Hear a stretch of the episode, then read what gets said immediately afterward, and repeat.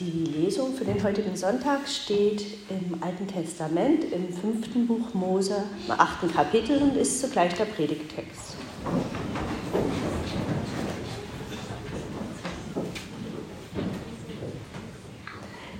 Mose sprach zum Volk, der Herr, dein Gott, führt dich in ein gutes Land, ein Land, darin Bäche und Quellen sind und Wasser in der Tiefe die aus den Bergen und in den Auen fließen. Ein Land, darin Weizen, Gerste, Weinstöcke, Feigenbäume und Granatäpfel wachsen. Ein Land, darin es Ölbäume und Honig gibt. Ein Land, wo du Brot genug zu essen hast, wo dir nichts mangelt.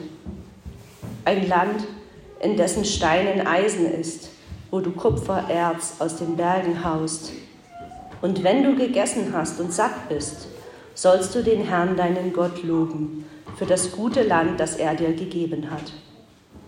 So hüte dich nun davor, den Herrn, deinen Gott, zu vergessen, sodass du seine Gebote und seine Gesetze und Rechte, die ich dir heute gebiete, nicht hältst.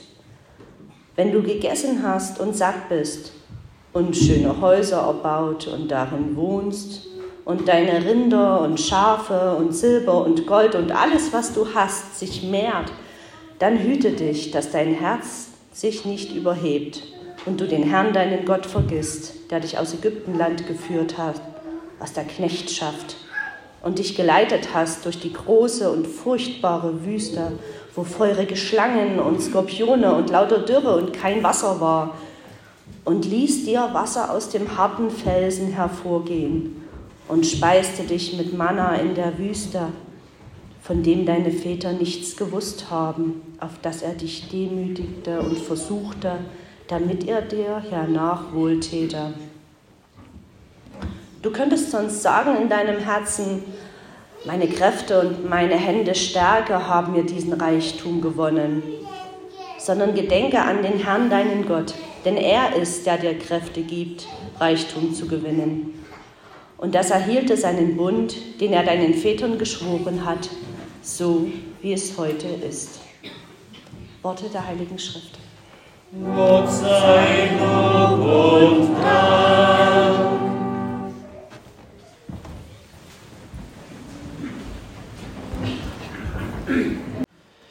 Gnade sei mit euch und Friede von Gott, unserem Vater und unserem Herrn Jesus Christus. In der Stille lasst uns für die Predigt beten.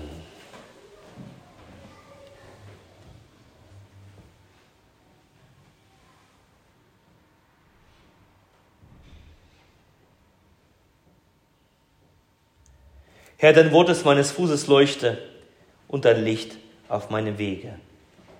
Amen. Ich habe meine Predigt genannt, die 3D-Formel zur Freude in Fülle. Ihr könnt euch gar nicht vorstellen, wie groß die Freude war, als ich komme hier aus Russland und als wir damals ein Paket bekamen aus Deutschland und dieses Paket auspackten und darin fand sich eine Tüte, eine goldene Tüte mit etwas Buntem drin. Und auf dieser Tüte standen Goldbeeren drauf. Fast wie so ein Heiligtum heben, äh, huben wir als Familie diese Tüte dort heraus aus, aus diesem Paket, betrachteten ehrfurchtsvoll diese Tüte von allen Seiten. So etwas haben wir in Russland damals noch nie gesehen. Und die Blicke, besonders von uns Kindern, richteten sich auf diese Beeren darin. Und die waren wirklich zum Essen. Eine Süßigkeit aus dem Westen, eine Seltenheit im Osten, Anfang der 90er. Unsere Mama gab uns dann den Kindern jeweils zwei Stück. Also es wurde hart rationiert. Und allein vom Anschauen dieser Gummitiere in meiner Hand, da war die Freude so groß. Mensch, aus Deutschland, aus dem Westen. Und dann das erste Mal probieren, das war das war was Außergewöhnliches, ein Traum war das. Und wer, wie gern hätte ich mehr davon, weil sie so gut schmeckt. Aber wie gesagt, die Rationierung war streng. Und eines Tages war sogar, sogar mal so, dass meine Mama mir die zwei Stück gegeben hat. Ich musste in die Schule. Ich steckte sie in den Mund und dachte, nein, lange dran kauen, lange das genießen, minutenlang die Freude im Mund behalten. Und dann musste ich los, musste ich schnell los, rannte ich los und plötzlich verschluckte ich sie, die beiden. Und ihr könnt euch vorstellen, wie, wie groß die Enttäuschung war, dass an diesem Tag nun diese zwei Bären weg waren. Wenn wir einmal in Deutschland sind, wenn wir einmal in Deutschland leben, dachte ich mir damals, werde ich ohne Pause diese Goldbeeren jeden Tag genießen. Zwei Jahre später nach dieser Erzbegegnung waren wir in Deutschland und gar nicht zu reden jetzt, 30 Jahre später. Die goldene Tüte, sie hat sich nicht verändert. Sie sieht genauso aus wie damals und ich glaube, sie enthält genauso viel und nicht minder bunten Gummitiere. Doch mein Verhältnis dazu hat sich enorm verändert. Mit Gelassenheit kann ich sagen, dass in unserem Küchenschrank, in unserem Haushalt mindestens drei Tüten immer wieder nebeneinander liegen, darauf wartend geöffnet zu werden. Und sollte es mal ein Tag sein, dass meine Hand in die Tüte gleitet, und das passiert wirklich selten, dann kommt sie nämlich voll heraus. Einmal die Hand rein, dann nimmt man eben statt zwei fünf oder zehn und gleich in den Mund. Die werden zerkaut und heruntergeschluckt. Minutenlang die Beeren im Mund zu behalten, das ist Schnee von gestern, das ist damals, das sind 90er. Wozu? Es gibt doch genug davon. Es gibt doch viel davon. Ob ich dabei die Freude verspüre wie damals? Wohl eher nicht. Und wenn ich diese Dinge esse, dann, dann, dann langweile ich mich dabei. Aus Langeweile greife ich da rein und esse sie einfach so.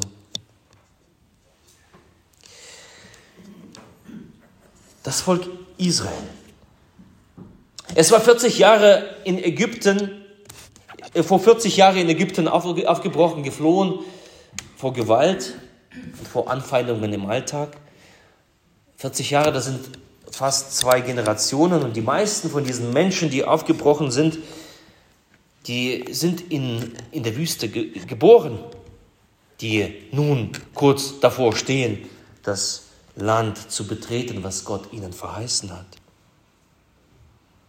Die Reise war ihnen zur Heimat geworden. Unterwegs gab es nur Wüste und hohe Berge, einige Oasen, Wasserquellen, Lagerplätze, ab und zu, ansonsten Steine und Sand, also Entbehrung auf dem Weg. Und da gab es noch etwas, eine Erzählung von diesem verheißenen Land. Sie haben das schon gehört, von, als sie aufgebrochen sind. Ein Land, das der Herr dir geben wird. Es wird ein gutes Land sein. Und dann die Erzählung von ein paar Kundschaftern.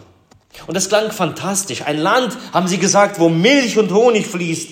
Das, davon schwärmten sie, als sie zurückkamen, ein Schla Schlaraffenland.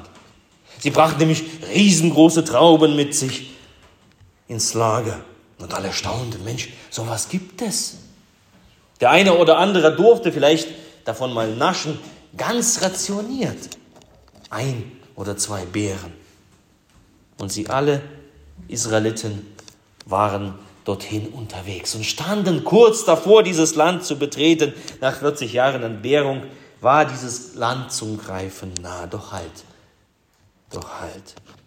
Mose, der Prophet und ihr Anführer, er stoppt den ganzen Zug und hält eine Rede und sie beginnt damit, wir haben es gehört, der Herr dein Gott führt dich in ein gutes Land, ein Land, darin Bäche und Quellen sind und Wasser in der Tiefe, die aus den Bergen und in den Auen fließen. Ein Land, darin Weizen, Gerste, Weinstöcke, Feigenbäume, Granatäpfel wachsen. Ein Land, darin es Ölbäume und Honig gibt. Ein Land, wo du Brot genug zu essen hast, wo dir nichts mangelt. Ein Land, in dessen Steinen Eisen ist, wo du Kupfererz aus den Bergen haust. Was muss das für ein Land sein? Wenn du in der Wüste aufgewachsen bist, was muss das für ein Land sein, wenn du das hörst? Und sie sind kurz davor, dieses Land zu betreten. Wisst ihr, Es gefällt Gott, uns Menschen zu erfreuen, uns satt zu machen. Aber nicht nur satt, sondern noch ein Stückchen mehr drauf. Es ist in Gottes Sinne, dass wir das Leben genießen, dass wir ein Dach über dem Kopf haben, dass wir nicht darben müssen. Gott gefällt es.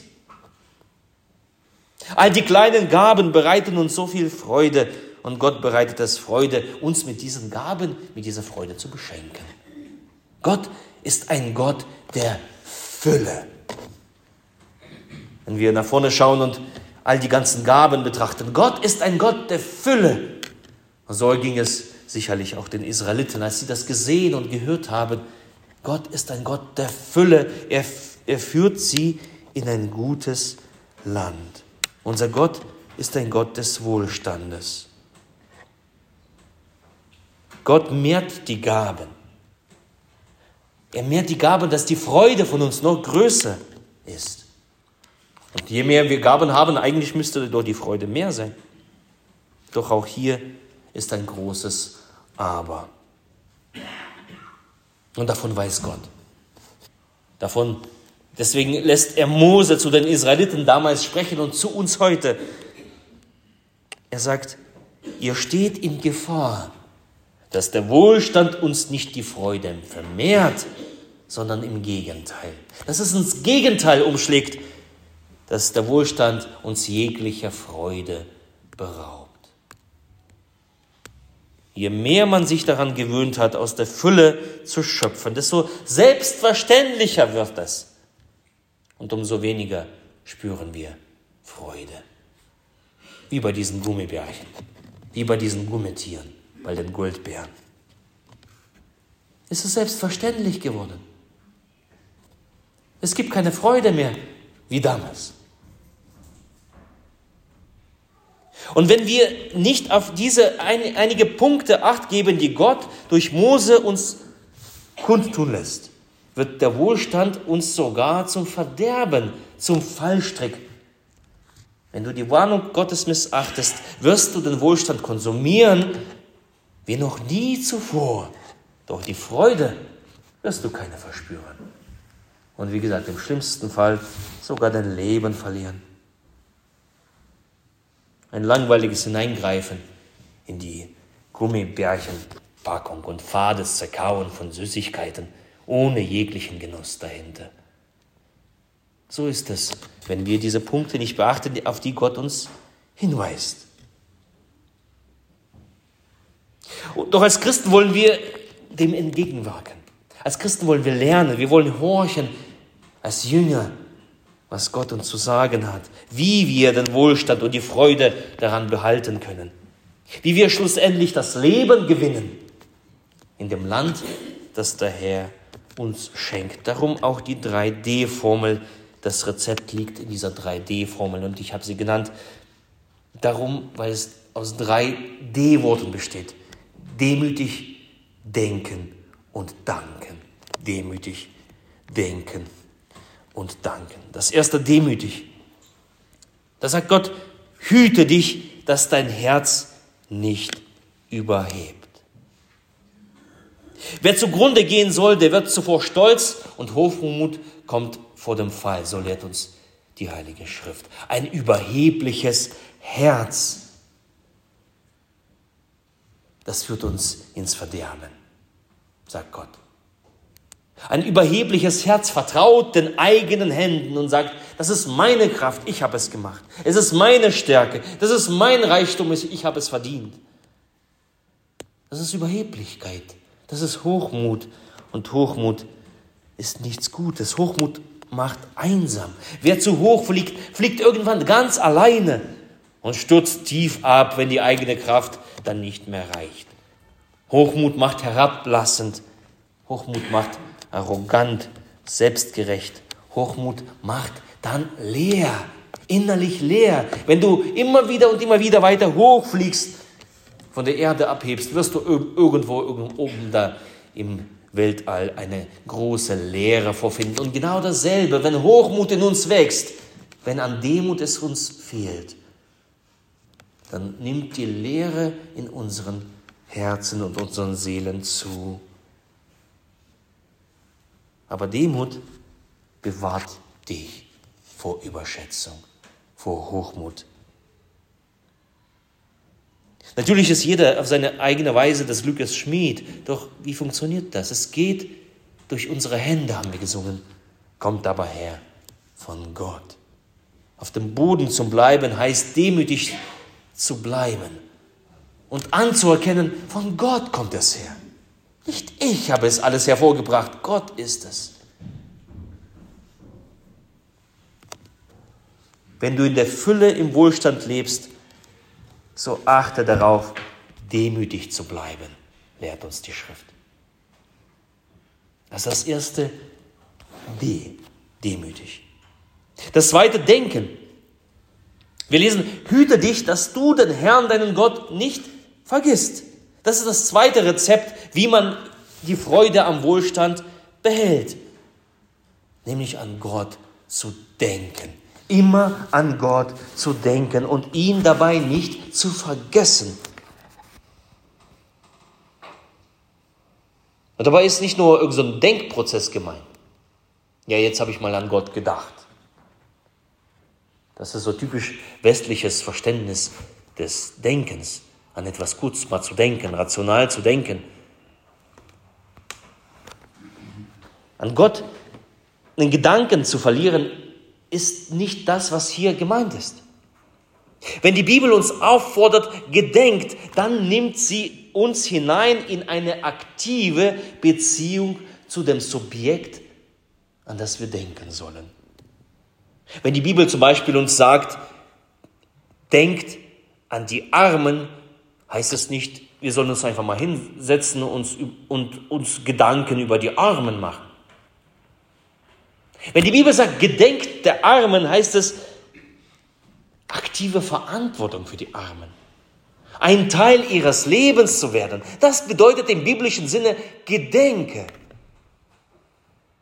Genauso ist es bei Gott. Vergiss Gott nicht, denke an ihn, heißt Gott nicht zu vergessen, heißt Gott mit hineinzunehmen in diese Beziehung in das eigene Leben, auf sein Wort zu hören, auf sein Wort zu achten.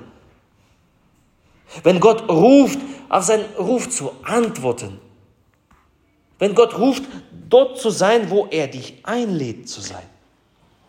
Wo man Gott begegnen kann, wo Gott versprochen hat, da zu sein. Das bedeutet, Gott zu gedenken. Zu seinem Gedächtnis sich zu versammeln, das Brot zu brechen den Kelch zu erheben. Das alles heißt Gott zu gedenken. Gott als ein Teil meines Lebens, ein wichtiger Teil. Das bedeutet, an Gott zu denken. Und der Wohlstand hat das nämlich in sich. Der Wohlstand möchte unsere Gedanken binden an die Dinge dieser Welt. Und er zieht uns fort von Gott und lässt uns Gott vergessen. Er nimmt unsere Zeit, unsere Kraft, dein Leben, den Dienst. Das nimmt der Mammon mit, fern von Gott. Und du kannst nicht zwei Herren dienen, dem Mammon und Gott. Gedenke Gottes, vergiss ihn nicht, bedeutet bei Gott zu sein. Gott ruft uns heraus aus diesem aus dieser Knechtschaft des Mammons. Darum lobe den Herrn meine Seele und was in mir ist, seinen heiligen Namen. Lobe den Herrn meine Seele und vergiss nicht, was er dir Gutes getan hat. Gott nicht zu vergessen, an ihn zu denken. Das zweite D in der 3D-Formel. Und das dritte D, das Danken. Das Danken. Wenn du gegessen hast und satt bist, lesen wir, sollst du den Herrn, deinen Gott, loben für das gute Land, das er dir gegeben hat. Wenn du dich an die Dinge gewöhnt hast, fängst du an, Ansprüche zu stellen. Das steht mir zu, darauf habe ich Anspruch. Und das ist eine ziemlich undankbare Haltung. Sogar dann, wenn Menschen zu Gott kommen und haben, sagen, wir haben Anspruch darauf. Eine undankbare Haltung. Und diese Haltung lässt dich blind werden, wie wunderbar du beschenkt bist. Um die Freude an dem Wohlstand zu erhalten, muss sich diese Handlung, äh, Haltung wandeln. Tief im Herzen dankbar zu sein und dankbar zu bleiben. Das bewahrt unsere Freude und das bewahrt dich am Leben. Gott zu danken. Demütig denken und danken. Und das ist eine würdige Haltung des Lebens in Fülle und Freude. Demütig zu sein, an Gott zu denken, ihn nicht zu vergessen und ihm zu danken. Die drei D-Regel. Und wisst ihr was? Wie es bei Israel war, es ist in dieses Land hineingekommen. In dieses wunderbare Land, wo Milch und Honig fließt. Sie lebten davon. Doch was passierte dann? Was passierte dann? Siehe, ihre Herzen erhoben sich, ihre Herzen haben Gott vergessen und sie haben vergessen zu danken. Und wisst ihr, was Gott gemacht hat? Er nahm ihnen dieses Land. Er nahm ihnen den Honig, die Milch. Er nahm ihnen das, was er ihnen geschenkt hat. Warum tat er das? Damit sie im Herzen umkehren. Er nahm ihnen das, dass sie zurückkehren zu Gott. Dass sie demütig sind, dass sie an Gott wieder denken und dass sie wieder lernen, dankbar zu sein. Das Volk Israel entführt, weggeführt. Alles wurde weggenommen. Und nun sind wir hier in unserer Zeit und stellen uns die Frage, in welchem Land lebst du, leben wir? Ist es ein Land, wo Milch und Honig fließt? Und ist es auch zugleich ein Land, wo wir demütig leben, wo wir an Gott denken und, wir, und, und wo wir Gott danken?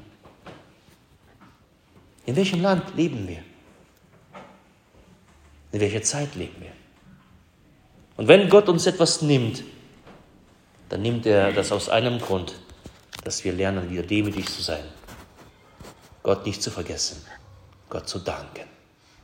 So lasst uns das auch annehmen, was Gott uns gibt, wo Gott uns führt, auf das unser Herz errettet, errettet ist. Lass uns Gott nicht vergessen, ihm danken und demütig sein. Und der Friede Gottes der Höhe ist als alle Vernunft. Er bewahre eure Herzen und eure Sinne. In Christus Jesus. Amen.